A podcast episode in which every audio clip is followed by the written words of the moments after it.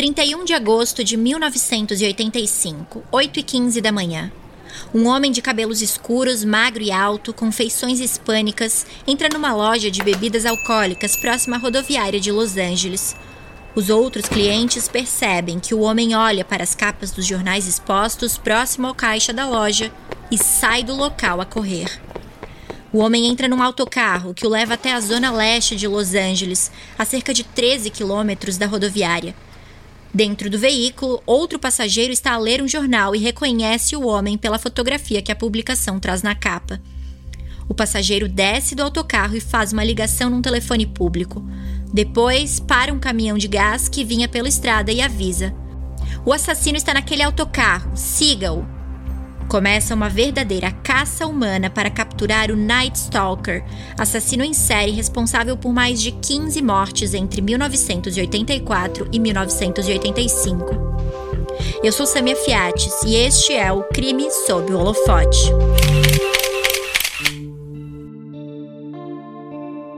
Na manhã de 31 de agosto de 1985, a polícia tinha decidido divulgar na imprensa a primeira fotografia de Richard Ramirez, que depois de meses de investigação tinha sido identificado como o assassino em série conhecido como Night Stalker ou perseguidor noturno.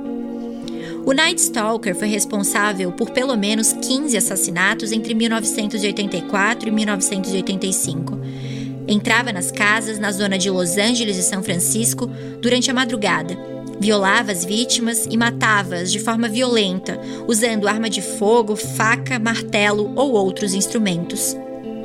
Deixava marcas nas paredes e nos corpos das vítimas, desenhos como o pentagrama e outras imagens satânicas escritas com batom. O assassino ganhou diferentes alcunhas ao longo dos meses em que cometeu os crimes.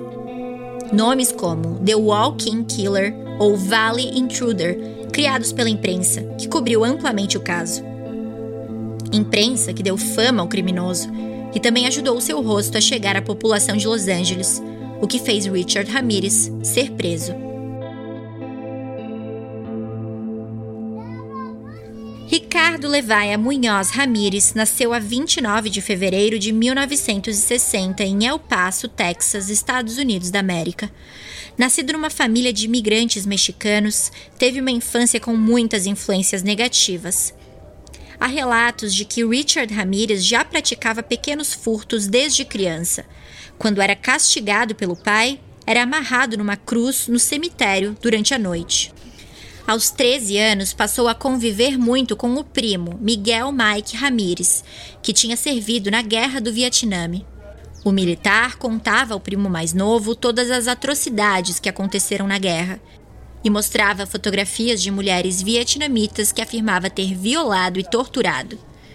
Richard ainda presenciou o momento exato em que Mike deu um tiro e matou a esposa Jessie. Mike chegou a ser preso, mas foi considerado não culpado por insanidade, depois de especialistas atestarem que a sua experiência no Vietnã causou-lhe traumas. Foi internado numa clínica para doentes mentais. Depois da prisão do primo, Richard passou a consumir cada vez mais drogas, como cannabis e cocaína. Largou a escola antes de completar o primeiro ano e passou a viver uma vida de consumo de drogas. A má alimentação fez com que os seus dentes apodrecessem, dando o aspecto pelo qual foi reconhecido por muitas das vítimas que sobreviveram aos seus ataques. Entre 1981 e 1984, foi preso algumas vezes por posse de drogas e furto. Mas foi em junho de 1984 que supostamente cometeu o primeiro assassinato.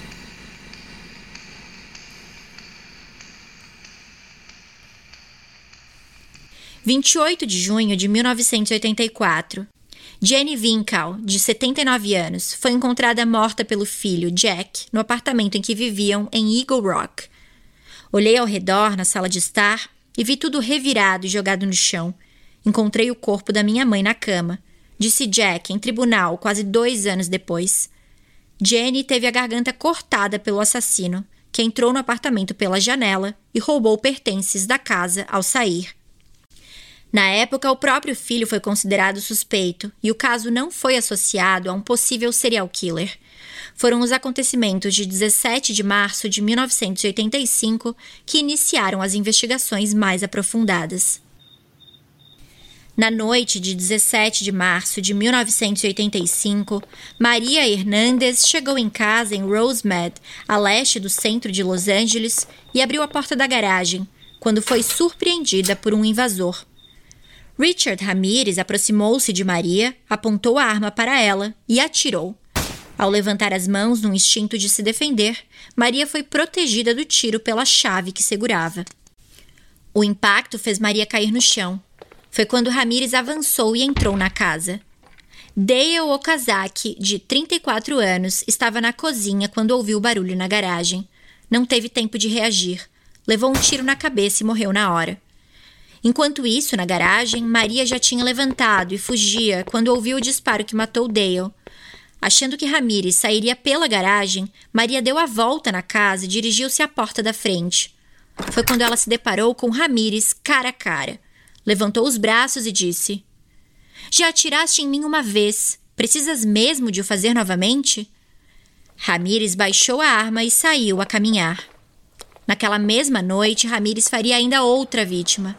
Quarenta minutos depois de deixar a casa de Dale e Maria, ele parou o carro de Verônica Yu, de 30 anos, no Monterey Park. Arrancou a mulher de dentro da viatura e atirou no seu peito. O que a polícia viu em seguida foi uma série de crimes com intervalos muito curtos entre si. 27 de março de 1985, Vincent Zazara, de 64 anos, e sua mulher, Maxine, de 44, foram encontrados mortos. O homem foi morto com um tiro na cabeça. A mulher foi violada, esfaqueada e teve os olhos arrancados. 14 de maio de 1985, Bill Doy, de 66 anos, morto a tiro. A sua mulher foi espancada e violada. Sobreviveu. 20 de maio de 1985, Mabel Bell, de 83 anos, e a irmã Florence Lang, de 80, mortas a pancada. Símbolos satânicos foram desenhados na parede. 30 de maio de 1985, Carol Kyle, de 41 anos, violada e sodomizada, sobreviveu. 27 de junho de 1985, Pat Higgins, 32 anos, sodomizada e morta com uma faca na garganta. 2 de julho de 1985, Mary Lois Cannon, de 75 anos, espancada e morta com uma facada na garganta. 5 de julho de 1985, Whitney Bennett, de 16 anos, espancada, sobreviveu. 7 de julho de 1985, Joyce Lucille Nelson, 61 anos, espancada e morta. 7 de julho de 1985, Sophie Dickman, 63 anos, violada e sodomizada, sobreviveu. 20 de julho de 1985, Max, de 68 anos, e Lila Kniden, de 66, mortos a tiros. 20 de julho de 1985, Chinaron Covenant, de 32 anos, morto a tiro. A mulher e o filho foram sodomizados. 6 de agosto de 1985, Christopher, de 38 anos, e Virginia Peterson, de 27, alvejados na cabeça. Ambos sobrevivem. 8 de agosto de 1985, Elias Aboa, de 35 anos, morto a tiro. 18 de agosto de 1985, Peter Pan, de 66 anos, é morto a tiro. A mulher Bárbara também é baleada, mas sobrevive.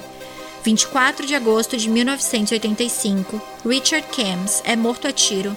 A noiva foi violada e sobreviveu. A investigação ficou a cargo do detetive Frank Salerno, responsável pela prisão recente de outro serial killer, o estrangulador de Hillside, e do agente Gil Carrilho, que já estava a trabalhar em muitos dos casos de crianças sequestradas na área onde os assassinatos estavam a acontecer. Na época, eram duas as principais pistas. A primeira delas era a aparência do suspeito. As crianças sequestradas e as vítimas sobreviventes relatavam que o homem era alto, magro, tinha cabelos escuros, traços hispânicos, cheiro forte e dentes apodrecidos. A segunda era uma pegada. Em muitos dos locais dos crimes foi encontrada a mesma marca de sola de sapato, com o tamanho 44. Entretanto, para os investigadores havia alguns detalhes que fugiam do padrão e representavam um grande desafio. O assassino não tinha um perfil de vítimas. Atacava homens, mulheres, crianças, jovens, adultos e idosos. Não tinha um modus operandi. Matava a pancada, facadas ou usava arma de fogo. Às vezes praticava violência sexual com os corpos, às vezes não.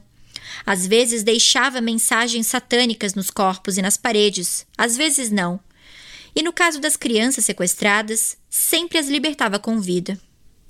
Foi quando uma pista levou à identidade de um possível suspeito.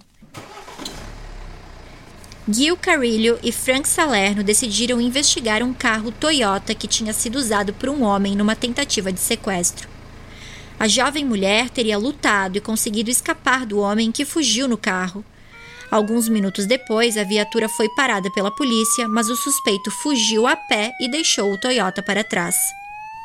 Dentro do carro não foi possível recuperar impressões digitais, mas foi encontrado um cartão de um dentista em Chinatown. O dentista foi interrogado e confirmou que o suspeito esteve no consultório e usava o nome Richard Mena. A polícia montou uma operação para apanhar o homem, mas como Richard demorou para regressar, a polícia decidiu instalar um botão no consultório para ser avisada quando o suspeito estivesse lá. Richard regressou, mas o botão não funcionou. O assassino escapou das mãos da polícia. A esta altura, um retrato falado do suspeito já circulava na imprensa. O medo da população aumentava com a grande cobertura mediática dos casos. Apenas no mês de julho foram cinco ataques, alguns na mesma noite.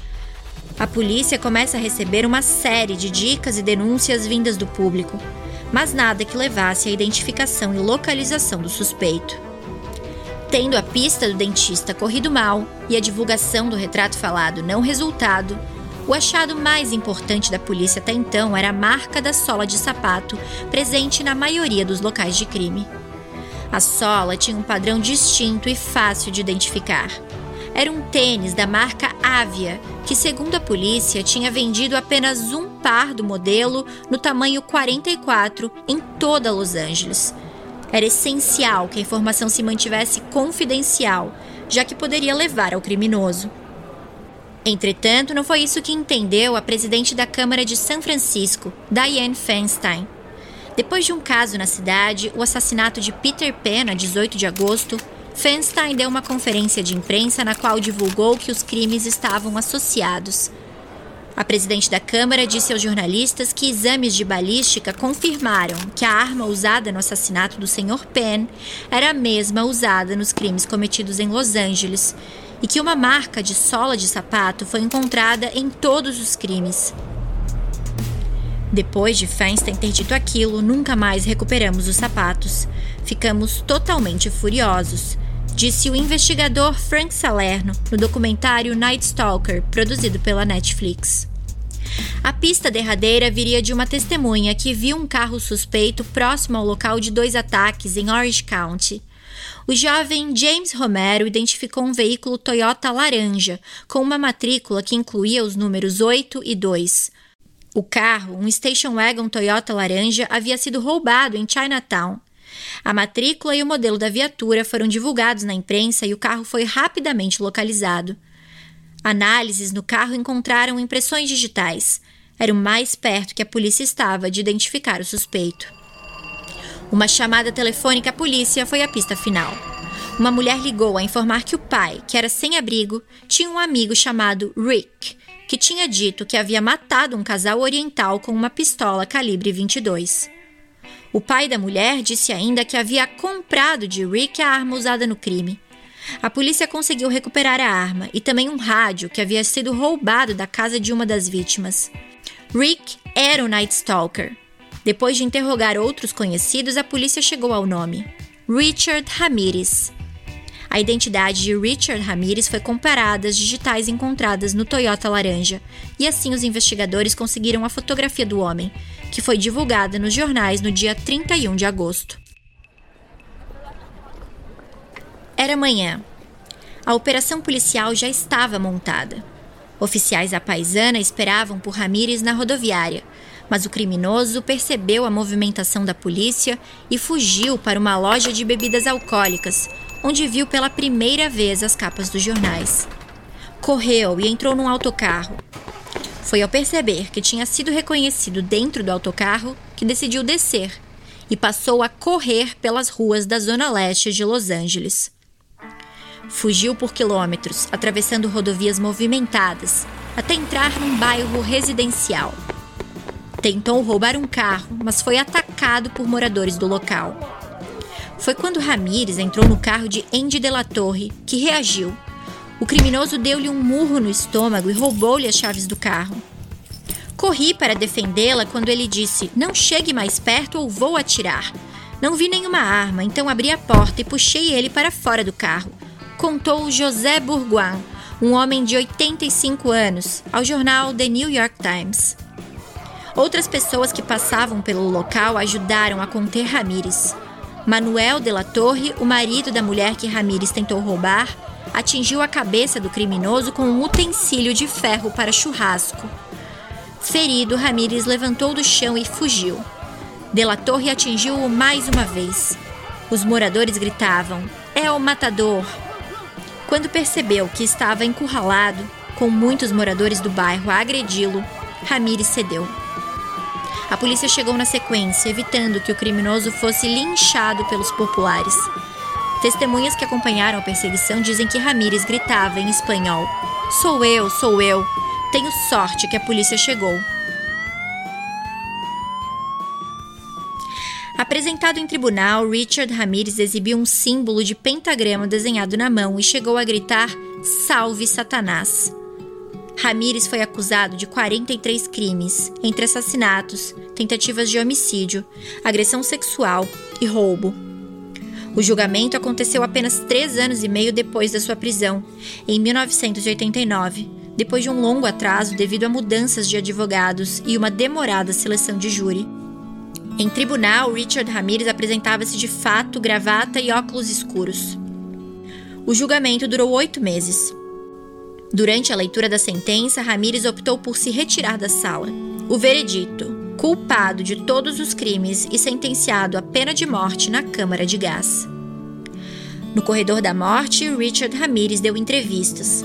Logo depois de ser condenado, ao jornalista Mike Watkins, disse: O mundo foi alimentado com muitas mentiras sobre mim. Não aceitava falar sobre os próprios crimes, afirmando considerar impróprio devido às apelações que ainda tinha direito, mas respondia perguntas genéricas sobre assassinos em série. Serial killers fazem em pequena escala aquilo que os governos fazem em larga escala. São o produto dos tempos, e estes são tempos sedentos por sangue. Até psicopatas têm emoções, se investigar a fundo, mas, de novo, talvez não tenham. Ao Inside Edition afirmou: Um serial killer vem de circunstâncias, uma receita de pobreza, drogas, abuso infantil. Estas coisas contribuem para que uma pessoa fique frustrada e cheia de raiva e, em algum momento da vida, exploda. Sobre o comportamento em tribunal e as afirmações satânicas que proferiu, ao jornalista Mike Watkins, Richard disse: é sabedoria imaculada ao invés de auto-engano hipócrita. É poder sem caridade. Um satanista admite ser mal. Nós somos todos maus de uma forma ou de outra. Richard Ramirez morreu a 7 de junho de 2013 na prisão de San Quentin, onde esperava para ser executado. Foi vítima de complicações de um cancro linfoma. Tinha 53 anos.